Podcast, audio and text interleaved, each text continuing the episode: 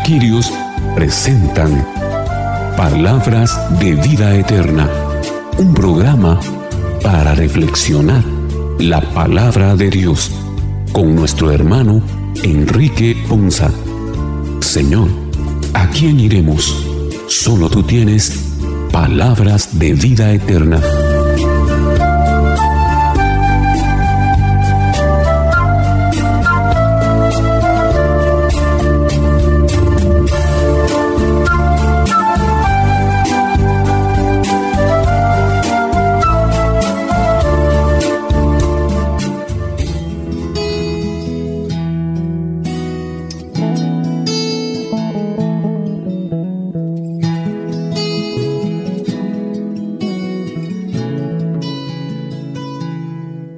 Señor les bendiga hermanos, qué bendición y qué alegría para nosotros el día de hoy.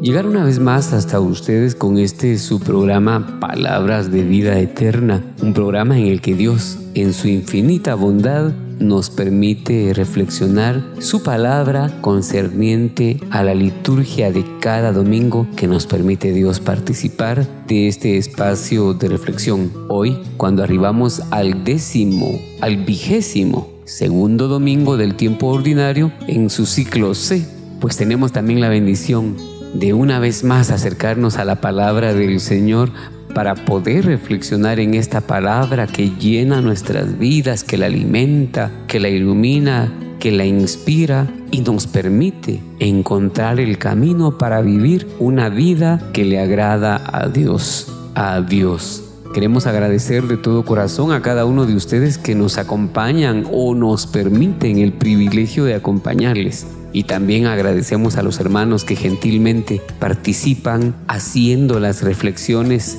para cada uno de nosotros en este programa en el que Dios siempre edifica nuestras vidas a la luz de su palabra.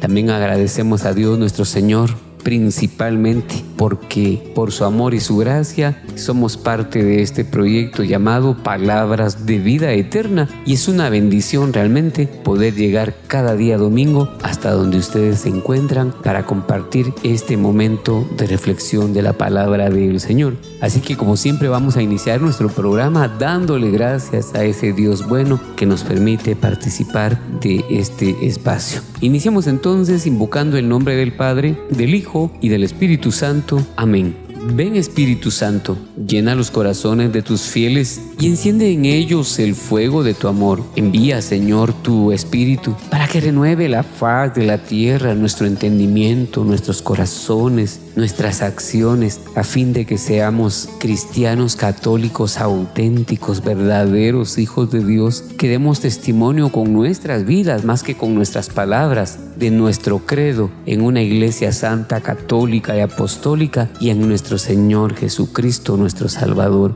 Oh Dios que llenaste los corazones de tus hijos con la luz de tu Espíritu Santo, ilumínanos hoy con tu palabra. Permite que esta palabra sea una palabra que sea sembrada en nuestros corazones y dé fruto y fruto abundante y nuestro fruto permanezca. Permítenos, Señor, que también como fruto de esta palabra que reflexionamos, vivamos con rectitud, en santidad y amor y en el gozo de tu salvación para que gocemos un día eternamente de tu consuelo.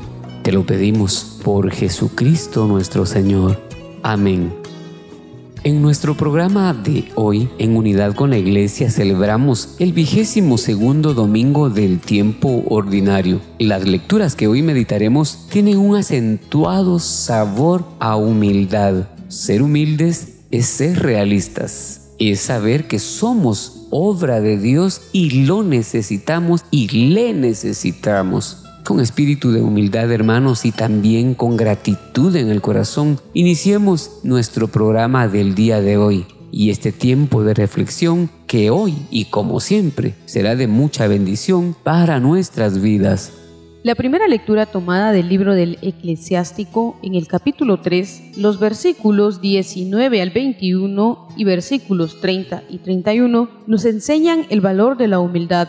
La persona humilde está abierta a escuchar y a responder a Dios. Cuanto más seas, más debes humillarte. Escuchemos con atención la primera lectura. Lectura del libro del eclesiástico. Hijo mío, en tus asuntos procede con humildad, y te amarán más que al hombre dadivoso. Hazte tanto más pequeño cuanto más grande seas, y hallarás gracia ante el Señor. Porque solo Él es poderoso y solo los humildes le dan gloria. No hay remedio para el hombre orgulloso porque ya está arraigado en la maldad. El hombre prudente medita en su corazón las sentencias de los otros y su gran anhelo es saber escuchar. Palabra de Dios. Te alabamos, Señor. En la primera lectura se nos invita a la humildad y también a una generosidad desinteresada. ¿Y qué es la humildad? sino es una actitud virtuosa que se debe observar ante Dios, ante su superioridad y su grandeza y su perfección, y en plena conciencia que Él ha concedido la gracia de la existencia, estando Él siempre por encima de todo. Y nosotros debemos también, a través de la humildad, conocer nuestras propias limitaciones y nuestras debilidades, porque jamás debemos de sentir placer por superar a los demás. Nunca. Nuestra actitud de humildad nos debe servir para saber que no somos personas superiores a otros y que por eso nos tienen que rendir un homenaje o vernos de una forma diferente. Hablamos de humildad, pareciera que no fuera un tema moderno y es un tema de toda la vida. Mientras ha existido la humanidad, también existe esa palabra tan importante que es la humildad. El Dios a través de, su palabra quiere que comprendamos cuáles son las ventajas de ser humildes. Y es que es una lección que nos habla de una sencillez que nos viene bien a todos. Cuando hablamos de los niños y de los jóvenes y de los mayores, es porque todos de alguna manera debemos ser así. Principalmente los niños nos enseñan a tener esa sencillez. Jesús nos la presenta con su acostumbrada pedagogía. Él nos eh, hace destacar que siempre nos resulta beneficioso ser humildes porque Dios quiere al humilde y para alcanzar el favor de Dios es la única manera. Si nosotros tenemos eh, bien conocido que la predilección de Dios y de Cristo son los débiles, los últimos y los pequeños, entonces nos vamos a dar cuenta que eh, al que es discreto y es modesto y no tiene pretensiones es al que Dios habla y al que enaltece a través de, de las cualidades y de las riquezas que posee. En esta primera lectura podemos ver un gran consejo una forma de proceder en la vida y una forma de actuar ante cualquier circunstancia. Una de las cosas más importantes para todo ser humano es la humildad. Y es que precisamente la humildad no cae en de alguna manera hacerse víctima, sino que al contrario, la humildad debe ser reflejada en cualquier circunstancia de la vida.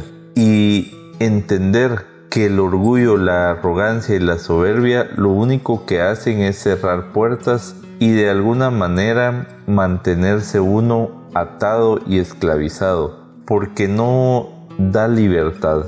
Yo siempre he dicho que cualquier persona humilde se reconoce con la primera palabra que empieza a expresar, con su forma de actuar, con su forma, de vestir, con su forma de presentarse. Y es que la humildad no tiene que ver en si se tiene recursos económicos o no se tiene. La humildad básicamente tiene que ver en cómo se presenta y se proyecta el ser humano. Por eso precisamente hay que quitarse uno de encima la soberbia y la arrogancia. Debe uno de prevalecer en esa sencillez, en que no importa cuánto tenga uno de bienes económicos, eso a uno no lo hace ni más ni menos. Y comprender que ante los ojos de Dios todos somos iguales y que precisamente al ser iguales hay un mandato del Señor que es servir y servir a los demás Ese de verdad debería ser un proceder de todo cristiano, el servicio, porque de verdad cuánta humildad y cuánta sencillez hay en el servicio, pero un servicio que se haga de corazón, un servicio que se haga tratando de prevalecer en el bien ajeno y no en esperar nada a cambio, sino favorecer aquellas circunstancias en las cuales uno puede ayudar. Porque el mismo Jesucristo debemos de comprender que vino a este mundo para servir. Él no vino a hacerse servido. Aun cuando la posición espiritual de nuestro Señor es el Rey de todos, es el Hijo del Todopoderoso y del Dios Altísimo. Pero Él no vino a jactarse de esa posición, sino que al contrario, Él vino con todo su amor, sin orgullo, a entregar su vida por nosotros para que nosotros pudiéramos tener un proceso más favorable a nuestras vidas en ese plan divino de salvación que se nos ofrece por su muerte bendita.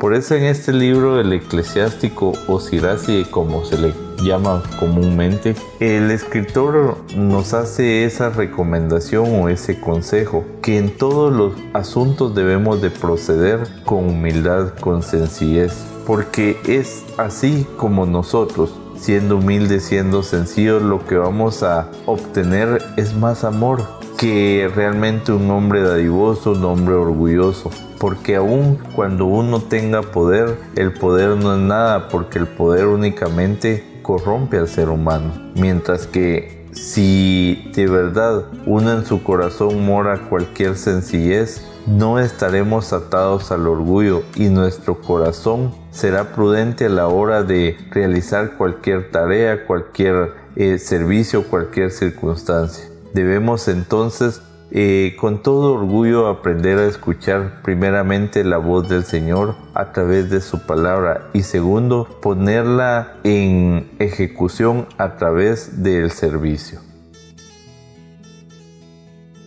Una de las enseñanzas muy lindas de la primera lectura en el libro eclesiástico es el consejo que nos da Salomón en su libro. Dice, Hijo mío, en tus asuntos procede con humildad y te amarán más que al hombre dadivoso. Y esto es un proceso importante y es un consejo importante porque cuando uno actúa de esa forma, uno actúa valorando a las otras personas y dándole su lugar a las otras personas y tratando de apoyar y resolver cualquier circunstancia con otras personas. Esto nos, nos da un fundamento especial de lo que dice la palabra de Dios en Filipenses que debemos de ver a los demás superiores a nosotros mismos. Y cuando uno ve a los demás superiores a nosotros, a nosotros mismos, entonces le da un valor de respeto, un valor personal a, la persona y le da, empieza a darle a ella, digamos, a reconocerla como, como una creación de Dios y entonces las circunstancias proceden a desarrollar una mejor situación. Y aparte de eso nos enseña a amarnos a nosotros mismos. ¿Por qué nos enseña a amarnos a nosotros mismos? Porque dice la palabra de Dios en el segundo mandamiento, ama a los demás como a ti mismo. Y entonces cuando entendemos esto y desarrollamos una obra de esta naturaleza y, y, trabajamos en este proceso de esa manera, entonces vamos descubriendo realmente cada proceso, cada situación y cada dirección de lo que nos están dando, de lo que nos están otorgando y de lo que nos estamos tratando de avanzar dentro de cada uno de los procesos. Y eso nos ayuda a nosotros a aportar nuestras mejores ideas, a aportar nuestras mejores posiciones, a tener nuestras intenciones y nuestros deseos más manejados. ¿Por qué? Porque vamos a tratar de siempre en beneficio, siempre en propósito, siempre en victoria y siempre en, en bendición. Por eso Él dice, hazte más, hazte tanto más pequeño cuanto más grande seas y hallarás gracia ante el Señor. Y esa es la otra parte. ¿Por qué? Porque si estamos con el mismo Jesús en Filipenses dice que siendo de condición divina tomó la condición de hombre y aceptó la muerte y muerte de cruz. Cuando Jesús, este, eh, Él es el ejemplo y Jesús nos enseña este proceso, nosotros de qué nos vanagloriamos, de qué nos jactamos, de qué, de qué pensamiento que nos andamos creyendo que somos aquí, que somos allá, que estamos con esto, que estamos con otro. nombre. Este es un paso que tenemos que aprender a dar y sobre todo cuando se tiene dinero, cuando se tiene posiciones o cuando se tiene circunstancias, uno equivoca el pensamiento y equivoca la posición. Este es un consejo grandísimo que Dios nos da a cada uno de nosotros. Uno, ¿por qué? Porque cuando uno actúa con humildad delante de los demás, uno está poniendo orden y autoridad a uno mismo y está enseñando cómo ese orden y autoridad a, los demás para que a través de ese proceso ya podamos nosotros transmitir, testificar, llevar y guiar a las personas en muchos aspectos, en muchas posiciones en muchas direcciones de la vida. Por eso dice, porque solo él, él es poderoso y solo los humildes le dan gloria. Y esta es otra parte que nosotros no hemos aprendido a, vivir, no hemos aprendido a manejar, no hemos aprendido a entender, a darle gloria a Jesús todos los días de nuestra vida, a darle gloria al Padre todos los días de nuestra vida y a darle gloria al Espíritu Santo todos los días de nuestra vida. Tres grandes pasos que tenemos que aprender. Uno, ser humilde con los demás. Dos, entender que mientras más bajo me ponga, mientras más baje yo, mientras más eh, acepte la condición de los otros, mientras más valore la, la condición de los otros, mientras más respeto tenga con ellos y mientras más valor le dé a los otros, ellos nos van a dar a nosotros una oportunidad, una dirección, un beneficio, un respaldo que el Señor nos va a dar y que esa gracia, esa gracia que Dios nos da, la va a transmitir a los demás. ¿Por qué? Porque quiere que los demás vean y den ese esfuerzo. Y por eso que es importante que nosotros vivamos dándole gracias a Dios, vivamos dándole gloria a Dios, vivamos en ese agradecimiento con Él y vivamos en ese reconocimiento de su grandeza, de su poder y su bendición. No hay remedio para el hombre orgulloso, porque ya está arraigado en la maldad. El orgullo, la vanidad, la soberbia, la autosuficiencia son nos llevan a equivocarnos en los pensamientos, a equivocarnos en las decisiones, a equivocarnos en los procesos de nuestra vida. Y por eso es que muchas veces tratamos mal a, a mucha gente. ¿Por qué razón? Por los mismos procesos que nosotros vivimos, por los mismos procesos que nosotros llevamos y por los mismos procesos que nosotros nos encaminamos. Y esta es la parte que nosotros no hemos aprendido a manejar y no hemos descubierto en la vida. ¿Ya? ¿Por qué? Porque ¿qué nos sacamos con ser orgullosos, con ser vanidosos, con ser esto, con ser lo otro? Si al final de la jornada todo se queda aquí, el pisto que tú tienes aquí se queda. El conocimiento que tienes aquí se queda. La vanagloria que tienes aquí se queda. La casa que tienes aquí se queda. La ropa que usas aquí se queda. Y cuando vas adelante al Señor no llevas absolutamente nada. El hombre prudente medita en su corazón las sentencias de los otros. Y su gran anhelo es saber escuchar. Y esta es una de las cosas que más nos cuesta. A mí personalmente más me cuesta. ¿Por qué? Porque cómo me cuesta escuchar. Muchas veces me sobreexalto, muchas veces hago circunstancias no adecuadas, muchas veces contesto y se me olvida que tengo dos oídos y solo una boca. Pero a veces uso más la una boca que los dos oídos. Por eso el Señor nos llama y nos lleva y nos dice a que vivamos y experimentemos esa gloria, ese proceso, esa conducta, esa ese comportamiento y esas actitudes con los demás y Él nos va a exaltar y sobre todo reconociendo y dándole la gloria a Jesús en nuestra vida. Que Dios te bendiga y que te dé esa meditación y esa sabiduría en ese entendimiento que vas a desarrollar.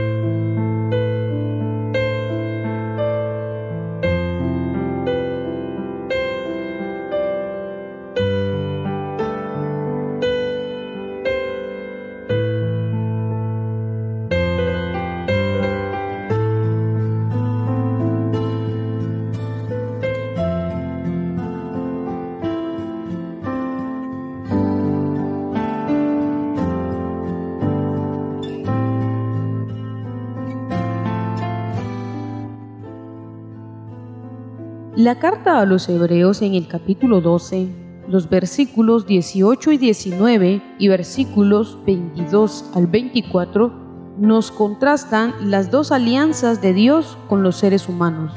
La primera alianza en el desierto era duda y exterior. La segunda con Jesús como mediador es una alianza de paz y de amor todos podemos y debemos acercarnos confiados a la misericordia y a la bondad de Dios. Escuchemos con atención la segunda lectura. Lectura de la carta a los Hebreos. Hermanos, cuando ustedes se acercaron a Dios no encontraron nada material como en el Sinaí, ni fuego ardiente ni oscuridad ni tinieblas, ni huracán, ni estruendo de trompetas, ni palabras pronunciadas por aquella voz que los israelitas no querían volver a oír nunca. Ustedes, en cambio, se han acercado a Sión, el monte y la ciudad del Dios viviente, a la Jerusalén celestial, a la reunión festiva de miles y miles de ángeles, a la asamblea de los primogénitos cuyos nombres están escritos en el cielo. Se han acercado a Dios que es el juez de todos los hombres, y a los espíritus de los justos que alcanzaron la perfección. Se han acercado a Jesús, el mediador de la nueva alianza. Palabra de Dios, te alabamos Señor.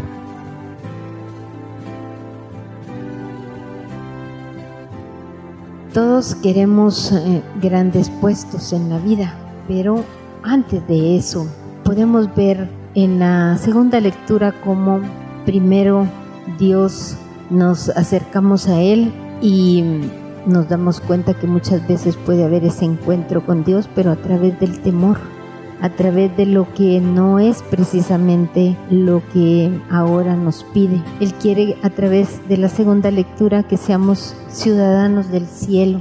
El mismo Dios se acercó a nosotros a través de Jesucristo para enseñarnos que Él siempre está con nosotros y que siempre nos va a ayudar y a sustentar y a inspirar. Por eso debemos de estar muy conscientes de que Jesús es un justo juez, de que es regalo de Dios todo lo que llega a nosotros por su gracia. Él nos permite acceder al reino y nos permite también a que ángeles estén con nosotros para cuidarnos, para bendecirnos, para ayudarnos, para acompañarnos. Por eso debemos dejar a un lado todo lo que tiene que ver con el orgullo. En esta lectura a los hebreos se nos da cuenta de la experiencia que tuvieron los israelitas en, la, en el monte Sinaí o el monte de Dios, donde el Dios Altísimo le hablaba al pueblo que había sido liberado a través de su siervo Moisés. Pero esa experiencia, esa vivencia es particular, por eso el descubrir a Dios o descubrir nuestra fe al Señor es un descubrimiento personal y no podemos nosotros pretender que nuestra experiencia sea igual que la experiencia que tuvo alguien más. Los israelitas tuvieron esa experiencia, pero ahora eh, se da una nueva experiencia. Se acercan eh, al monte Sión y a la ciudad de Dios viviente, a la Jerusalén celestial, que es la promesa del mismo Jesucristo a través de su pasión, muerte y resurrección. Por eso es que la palabra nos dice que Jesús es el mediador de la nueva alianza,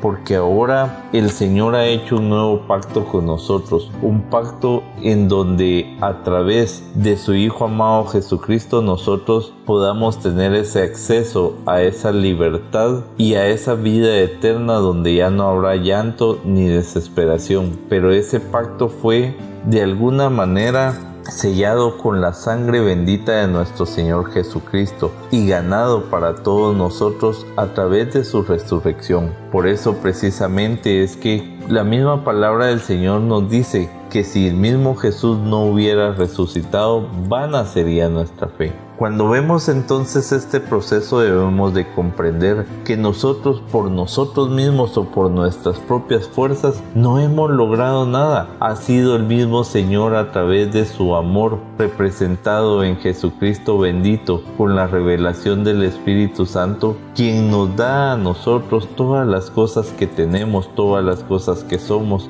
y todas las cosas que nos rodean.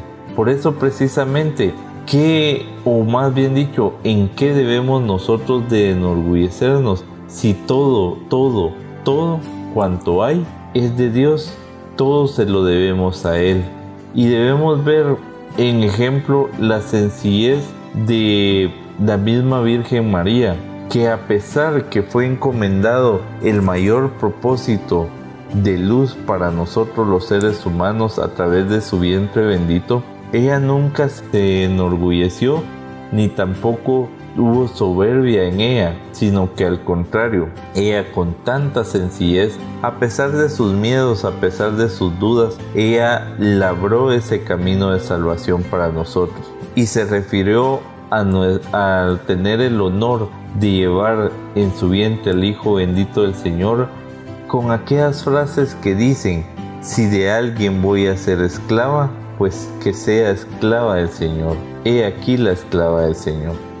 Pero nosotros queremos seguir atados a la esclavitud de la soberbia, del orgullo, de la autosuficiencia, de la banalidad, de la soberbia. Y no podemos ver hacia dónde nos está llevando todas esas facetas de sentimiento que lo único que hacen ir en contra de la voluntad del Señor.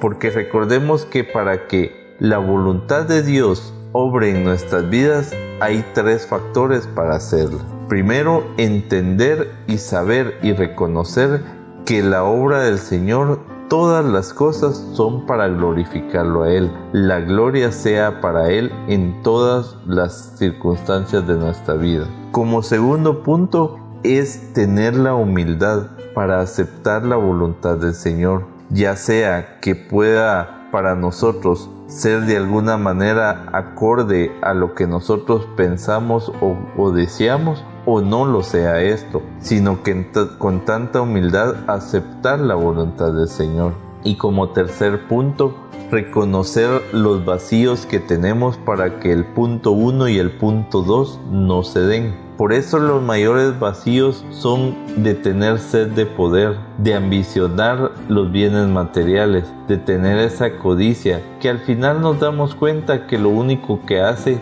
es esclavizarnos y atarnos. Por eso el Señor quiere que nosotros descubramos cómo poder obtener y hacer su voluntad, pero que por sobre todo nos reconozcamos como débiles, como de alguna manera perdedores, porque somos ganadores y victoriosos únicamente en Jesucristo, que es a través de Él que se nos abre ese portal de salvación para nosotros.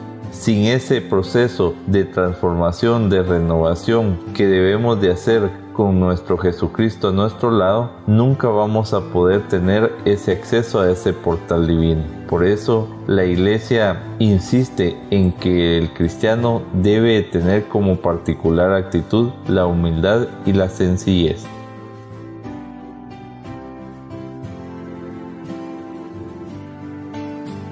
En esta carta a los hebreos nos presenta la liturgia, el recuerdo y también la comparación sobre dos momentos. Nos habla sobre el monte Sinaí y nos habla sobre el monte Sión. Y nos dice, cuando nosotros nos hemos acercado a Dios, no hemos encontrado nada material como en el Sinaí. Y esta es una gran verdad y que creo que nos debe de llevar también a la reflexión sobre el objetivo o el interés particular por el cual nosotros nos hemos acercado a Dios. Porque hay que tener cuidado eh, realmente con qué interés nosotros nos estamos acercando a Él. Si hoy nuestro interés o lo que nos mueve a servir a Dios es el hecho de poder recibir particularmente bendiciones de Él que se puedan palpar de manera material y es lo único que nos importa o que nos interesa, yo creo que vale la pena hoy hacer una evaluación sobre eso. ¿Por qué nos dice Él que no hemos encontrado nada material como en el monte Sinaí? Porque recordemos que en el monte Sinaí, principalmente en el Antiguo Testamento, es un lugar en el cual las, las escrituras nos hablan y nos relatan el momento aquel en el cual, dentro de los puntos más importantes y que resaltan es el hecho de que allí, en ese lugar, Dios le da el decálogo a Moisés. Entonces ahí es donde se le da la ley.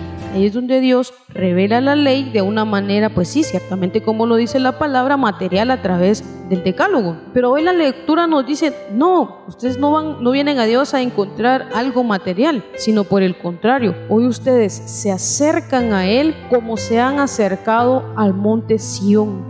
¿Cuál es el monte Sión? Recordemos que Monte Sión es aquel lugar especial, es aquel lugar privilegiado en el cual fue edificado el templo de Dios, la casa de Dios. Es decir, en Sion nosotros realmente encontramos una simbología de la total espiritualidad que nosotros encontramos y que debemos buscar y que deberíamos de esforzarnos por buscar en Dios. Es, es el, el Sion, el Monte Sión debería ser para nosotros ese momento, esa búsqueda incesante de la espiritualidad, de la presencia real, viva y verdadera de Dios, tal como lo, lo dice la lectura. Ustedes se han acercado a Sion, el monte y la ciudad de Dios viviente, la Jerusalén celestial, la reunión festiva de miles y miles de ángeles. Nos habla sobre, sobre un lugar o un momento de gozo, de alegría, de paz, de sublimidad, de presencia viva y verdadera de Dios, de su Espíritu. Y entonces realmente cuando nosotros logramos entender estas dos partes y comparar, bien es válida la pregunta, ¿qué queremos nosotros o qué esperamos encontrar nosotros en Dios? Hoy la lectura nos, recuerda que podemos estar eh, en dos lados de la moneda. Podemos buscar un monte Sinaí y quedarnos siempre en encontrar lo material o si nosotros queremos dar un paso más y buscar lo que realmente es importante, que es la espiritualidad y la presencia de Dios en nuestra vida, entonces debemos de empezar a buscar el hecho de que en nuestra vida sea un constante Sion. Y recordemos que la misma palabra de Dios nos dice que somos templo del Espíritu Santo. Entonces, qué alegría sería, qué lindo sería que nosotros nos esforzáramos realmente porque cada día nosotros mismos en nuestro interior encontráramos un Sion, encontráramos y descubriéramos ese templo de Dios dentro de nosotros mismos, en el cual pudiésemos descubrir su presencia, en el cual pudiésemos nosotros tener toda la libertad de acercarnos sin ningún temor sin ninguna duda, sabiendo que ahí, en lo más profundo de nuestro interior, lo vamos a encontrar. Entonces, como conclusión de esta lectura, podemos decir que realmente, pues, el Sinaí representa la ley, mientras que Sion representa la gracia de Jesús, lo cual nos recuerda esta lectura al finalizar. Ustedes, dice, se han acercado a Jesús, el mediador de la nueva alianza. Y es que es, es esto, hermanos, no quedarnos en la ley, no quedarnos únicamente en la letra, sino hoy tenemos una invitación a dar ese nuevo paso, a avanzar, a ir mucho más allá de donde hemos alcanzado. Y es el hecho de tener realmente ese acercamiento a Jesús, a poder aceptar esa nueva alianza al salir del Antiguo Testamento y pasar y comenzar a vivir realmente la nueva alianza comenzar a vivir realmente esa conversión, esa espiritualidad viva y verdadera con Jesús. Y dentro de la iglesia pues tenemos esa gran bendición de poderlo encontrar todos los días a través de la Eucaristía. Él está ahí esperando que nosotros podamos llegar, esperando que nosotros nos acerquemos a Él, esperando que nosotros lo busquemos. Ahí donde está Él, en la Sagrada Eucaristía, ahí está Él. Ese sería nuestro Sion. Es la invitación que hoy Él nos hace a podernos acercar a poderlo buscar, a poder estar y permanecer en su presencia y que Él permanezca en nosotros.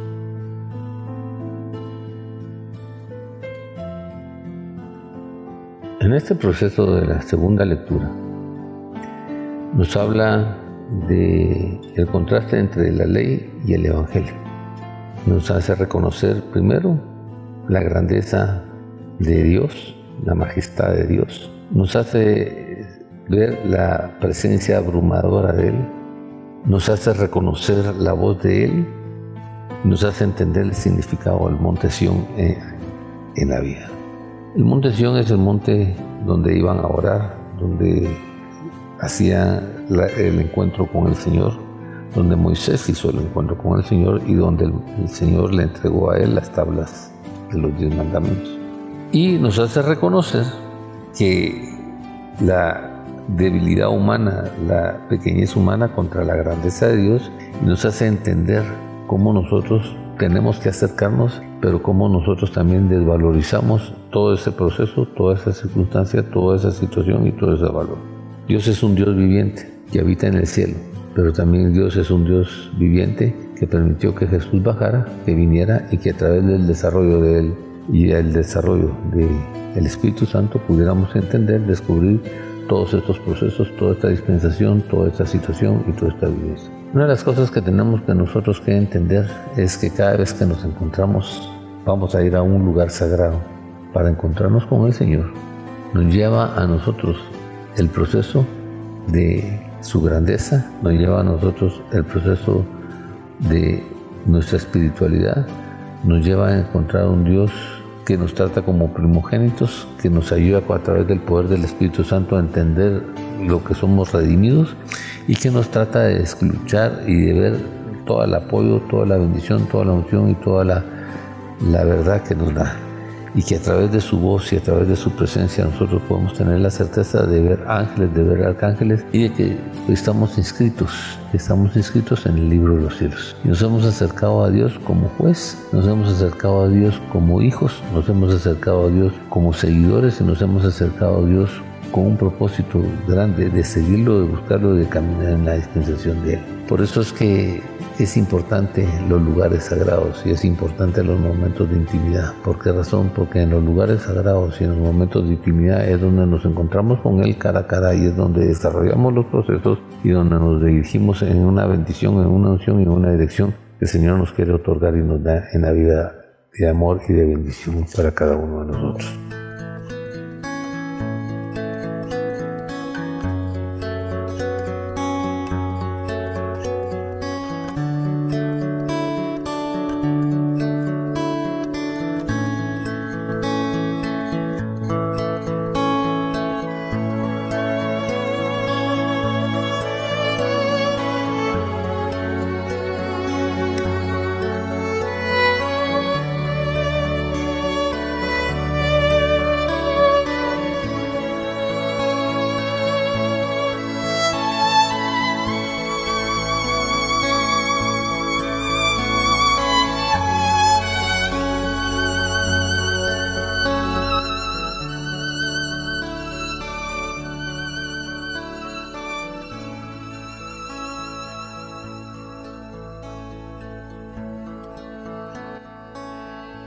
El Evangelio de San Lucas en el capítulo 14, los versículos 1 y versículos 7 al 14, invitado a comer en casa de un fariseo importante, Jesús aprovecha para darnos una lección de humildad y generosidad desinteresada y nos muestra cómo la lógica de Dios contrasta nuevamente con la nuestra, pues para ser primero hay que ser último. Escuchemos con atención la lectura del Santo Evangelio.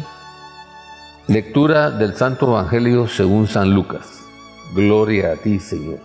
Un sábado, Jesús fue a comer en casa de uno de los jefes de los fariseos. Y estos estaban espiándolo, mirando cómo los convidados escogían los primeros lugares. Les dijo esta parábola. Cuando te inviten a un banquete de bodas, no te sientes en el lugar principal no sea que haya algún otro invitado más importante que tú y el que los invitó a los dos venga a decirte déjale el lugar a este y tengas que ir a ocupar lleno de vergüenza el último asiento. Por el contrario, cuando te inviten, ocupa el último lugar, para que cuando venga el que te invitó te diga, amigo, acércate a la cabecera, entonces te verás honrado en presencia de todos los convidados. Porque el que se engrandece a sí mismo será humillado, y el que se humilla será engrandecido. Luego dijo al que lo había invitado, cuando des una comida o una cena, no invites a tus amigos, ni a tus hermanos, ni a tus parientes, ni a los vecinos ricos, porque puede ser que ellos te inviten a su vez, y con ello quedarías recompensado. Al contrario, cuando es un banquete, invita a los pobres, a los lisiados, a los cojos y a los ciegos, y así serán dichosos porque ellos no tienen con qué pagarte. Pero ya se te pagará cuando resuciten los justos. Palabra del Señor. Gloria a ti, Señor Jesús. En el Evangelio también podemos ver cómo los invitados se apresuraban a elegir los mejores puestos. Se ve que buscaban los primeros lugares. Sin embargo, Dios todo lo ve. Y el aviso no es solo para nosotros como cristianos, sino también para toda la iglesia. Para que aprendamos a que Jesús no nos enseña cosas vanas, sino que lo que quiere es una actitud humana y cristiana que a Él le parece básica, y es la modestia y la humildad de corazón delante de Él y delante de los demás. Una actitud bastante contraria a la que prevalece muchas veces en el mundo tan lleno de vanidad y sin sinceridad. Por eso el fariseo está tan lleno de sí mismo, mientras que el publicano se reconocía como pecador y por eso el publicano salió perdonado. Jesús es el siervo que no vino a ser servido, sino que vino a servir. Y Él por eso tan humilde, siempre dándonos ejemplo de lo que es caminar en un mundo que a pesar de tanta cosa que puede invadir nuestro ser y llenarnos de, de, tanta, de tanto orgullo, de soberbia y de arrogancia, de altivez, de ese exceso de estimación hacia uno mismo y hacia los propios méritos por los cuales la persona también se cree superior. Al contrario, Él nos pide que seamos prudentes, que nuestro actuar o nuestro hablar sea de cuidado, de forma justa, evitar hacer daño al prójimo, sino que tratar al prójimo como nos gustaría que nos trate por eso el Señor nos manda a ser sensatos, a tener un buen juicio, a tener y a luchar por tener madurez en nuestros actos. También Él quiere que seamos reflexivos, que no actuemos únicamente por nuestros impulsos, que busquemos siempre la verdad y el bien común. Dios no se deja llevar por emociones y nos pide a nosotros que también hagamos lo mismo, que desechemos el odio, la amargura, la ira, todo eso que trae violencia, que desechemos el, el, el, que desechemos el egoísmo, que desechemos todo aquello que nos quita felicidad, que nos resta, que, que no es precisamente lo que debemos hacer como cristianos, sino que buscar siempre cómo trascender como personas buscar siempre cómo llegar un día a esa Jerusalén hermosa que está prometida pero que para eso nosotros tenemos que antes preparar aquí el camino. Y ese camino, ¿quién es? Es Jesús. Ese camino es el que nos guía y que nos habla de cómo debemos de que a pesar de todas las cosas buenas que nos sucedan, decir no al mundo en el sentido de hacernos crecer para darnos cuenta de que solo Dios es el único que vale la pena realmente en nuestras vidas y seguir el camino de esa humildad, de esa sencillez, para que un día seamos premiados y recompensados para poder estar con Dios cara a cara. Que así sea, hermanos. En este Evangelio que nos ofrece el apóstol Lucas, tiene la particularidad de contar con dos parábolas que el Señor presenta. Primero, indica como un consejo o una recomendación. Cuando te inviten a un banquete de bodas, no te sientes en los lugares principales, sino que sea un poco más humilde y vete para los lados, eh, los últimos lugares. Así podrás de alguna manera eh, permitir que te llamen, pero si es diferente, tú buscas los primeros lugares y hay alguien más importante que tú, lo que harán es mandarte a los últimos lugares. En esta faceta lo que el Señor representa en su palabra es precisamente guardar la humildad y la sencillez. Esa humildad que debe caracterizar al cristiano. Esa humildad que nos debe de ayudar a caminar en el camino del Señor. Porque precisamente cuántos de nosotros buscamos siempre protagonismo y ese protagonismo es el que perjudica todas las relaciones sociales. Siempre queremos ser los centros de atención, siempre queremos estar eh, a la vanguardia de las circunstancias para presentar una proyección de algo que no somos. Como que si realmente nosotros mismos pudiéramos hacer algo. Y el mismo Señor en su palabra dice, ¿quién de ustedes puede agregar una medida a su codo? Nada podemos hacer por nosotros mismos. Todo lo podemos eh, hacer si es en compañía de nuestro Señor y si Él nos lo permite, porque ni siquiera un cabello de la cabeza se cae si no es la voluntad del Señor. Pero qué manera más bonita si acoplar nuestros sentimientos, nuestros deseos a esa voluntad del Señor y dar precisamente cabida a que sea el Espíritu Santo al que nos guíe para guardar la cordura, para con sensatez podemos poder llevar una vida más cordial, con mayor compasión, con mayor bondad hacia el prójimo. Pero de verdad, este proceso de poca humildad y poca sencillez es lo que está llevando al mundo a ponernos de cabeza, a que la lucha sea por más poder, por más materialismo, por más protagonismo, por más eh, reconocimiento, cuando aquí lo que nos debe importar realmente es cómo vamos en el proceso de nuestra salvación. En la segunda parábola Jesús se dirige al que lo invita y le refiere la manera de seleccionar los invitados. Pero imaginémonos cuántos de nosotros eh, siempre en las fiestas que amenizamos, que preparamos, lo que nosotros hacemos es invitar a nuestros conocidos más allegados. Lo que pasa es que uno siempre debe de dar sin esperar nada a cambio, pero siempre todos damos buscando una recompensa y ese es el problema. En la humildad del cristiano siempre debe estar el dar, pero el dar y soltar sin esperar nada a cambio, sin tener una recompensa, sin tener un compromiso de la otra parte para responder de igual o mejor manera. Pero en eso creo que todos hemos fallado. Todos buscamos ese reconocimiento, todos buscamos la adulación, todos buscamos un respeto, todos buscamos eh, tener más presencia. Y el Señor mismo nos da cuenta de a través de su vida misma cómo Él pudo llevar una vida de santidad, cómo Él pudo llevar una vida acogida al servicio. Y aún siendo Él el Hijo de Dios, vino a ponerse al servicio de los demás. Tenemos el ejemplo de todos los santos que ellos han buscado con humildad y con sencillez no buscar ese protagonismo, sino al contrario, saber que todas las cosas son para glorificar al mismo Señor.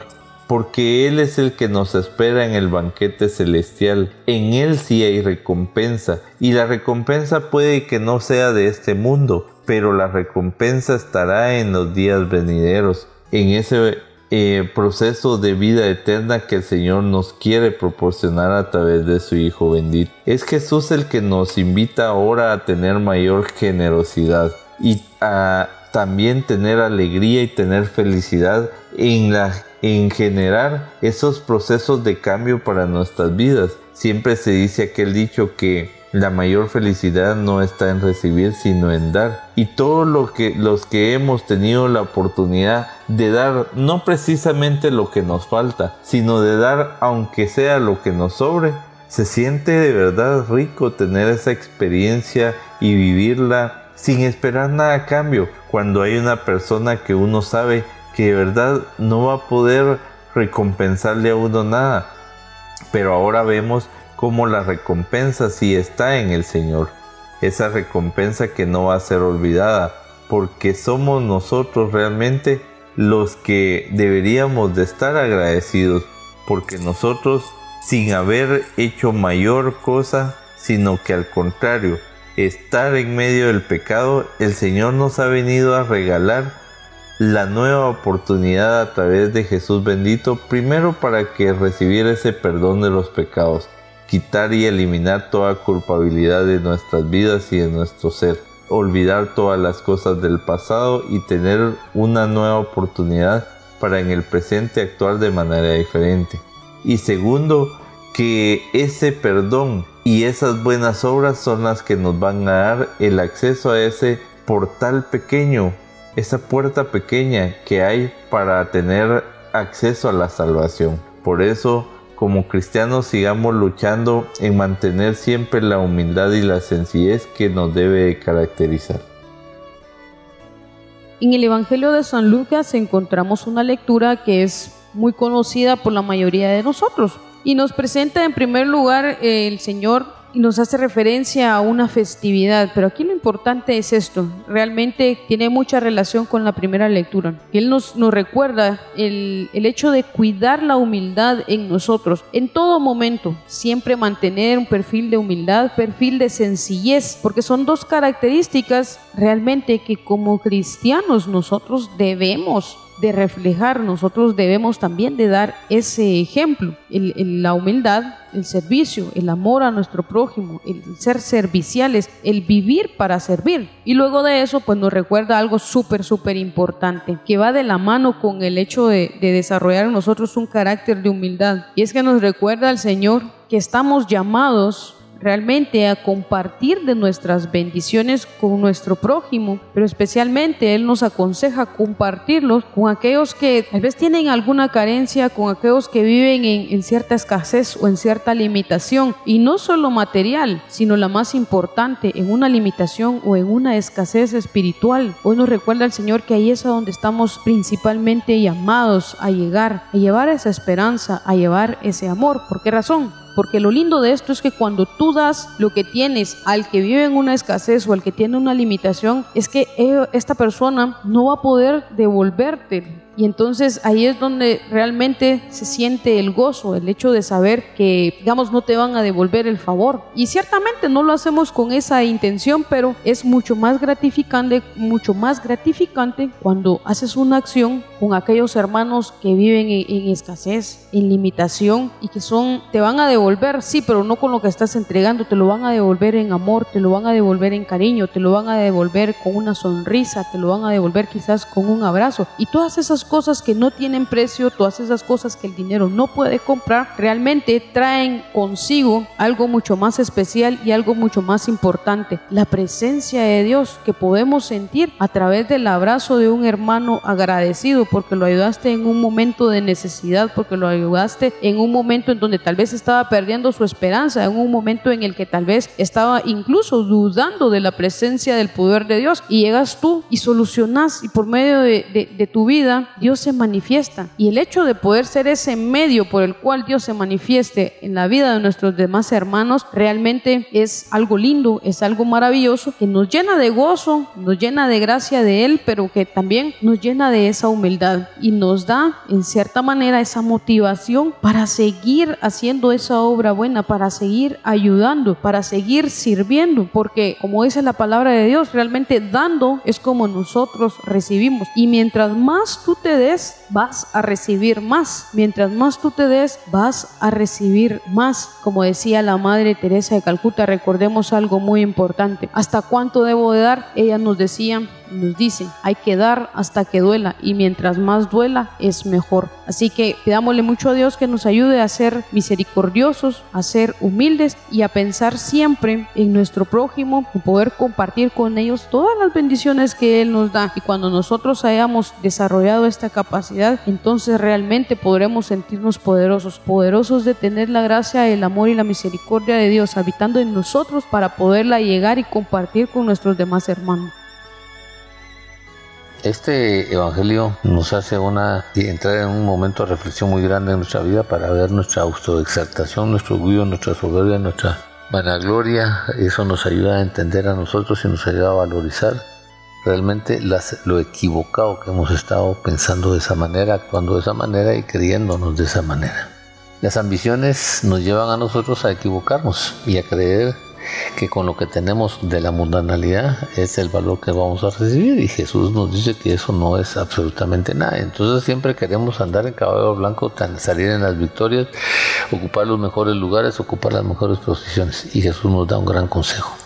En la vida no permitas que te humillen y en la forma como no vas a ser humillado es siempre ser sencillo, siempre ser humilde, siempre entender eh, el valor del respeto y la valoración a los demás y decir, Señor, ahí es, eso es, eso se puede, eso se va, aquí tienes que caminar, así tienes que estar y así tienes que desarrollar. Por eso te dice, mira, siempre que vayas a una fiesta ocupa el último lugar, vete al último lugar para que si de verdad te valoran y te quieren subir, pues te subirán. Pero si no, no te vas a tener ninguna humillación que te digan, mira, que hacerte un poquito más para allá porque fíjate que este lugar ya está apartado para otra persona.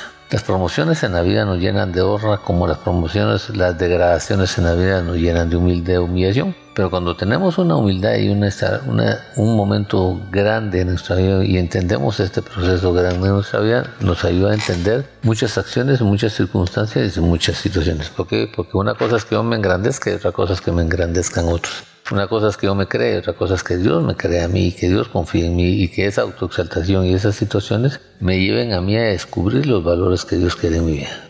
En la, benevolencia y en la dignidad y en, los procesos de victoria que Dios quiere que tengamos, nosotros tenemos que permitir ser humildes, ser sencillos, considerar a los demás superiores a nosotros mismos, tener esa humildad y dejarnos de vanagloriar, dejarnos de llenar de, de, cosas que no somos. Por eso el Señor dice, déjate vanagloriar en Romanos, déjate vanagloriar, deja de creerte más de lo que eres, eres de acuerdo a la fe que tienes. Y cuando descubres la fe que tienes, puedes entender quién eres. Por eso es importante vivir este proceso, vivir esta sencillez, empezarte a dominar, empezar a poner orden y autoridad en tu vida, empezar a vivir en la docilidad y empezar a valorar y engrandecer y respetar a los demás.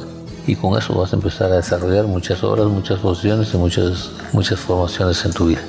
Hermano, en el nombre de Jesús, recuerda, mientras más sencillo eres, más grande eres. Mientras más sencillo eres y más te das a los demás y más sirves a los demás, la recompensa que vas a recibir va a ser enorme. Esfuérzate de verdad en el nombre de Jesús.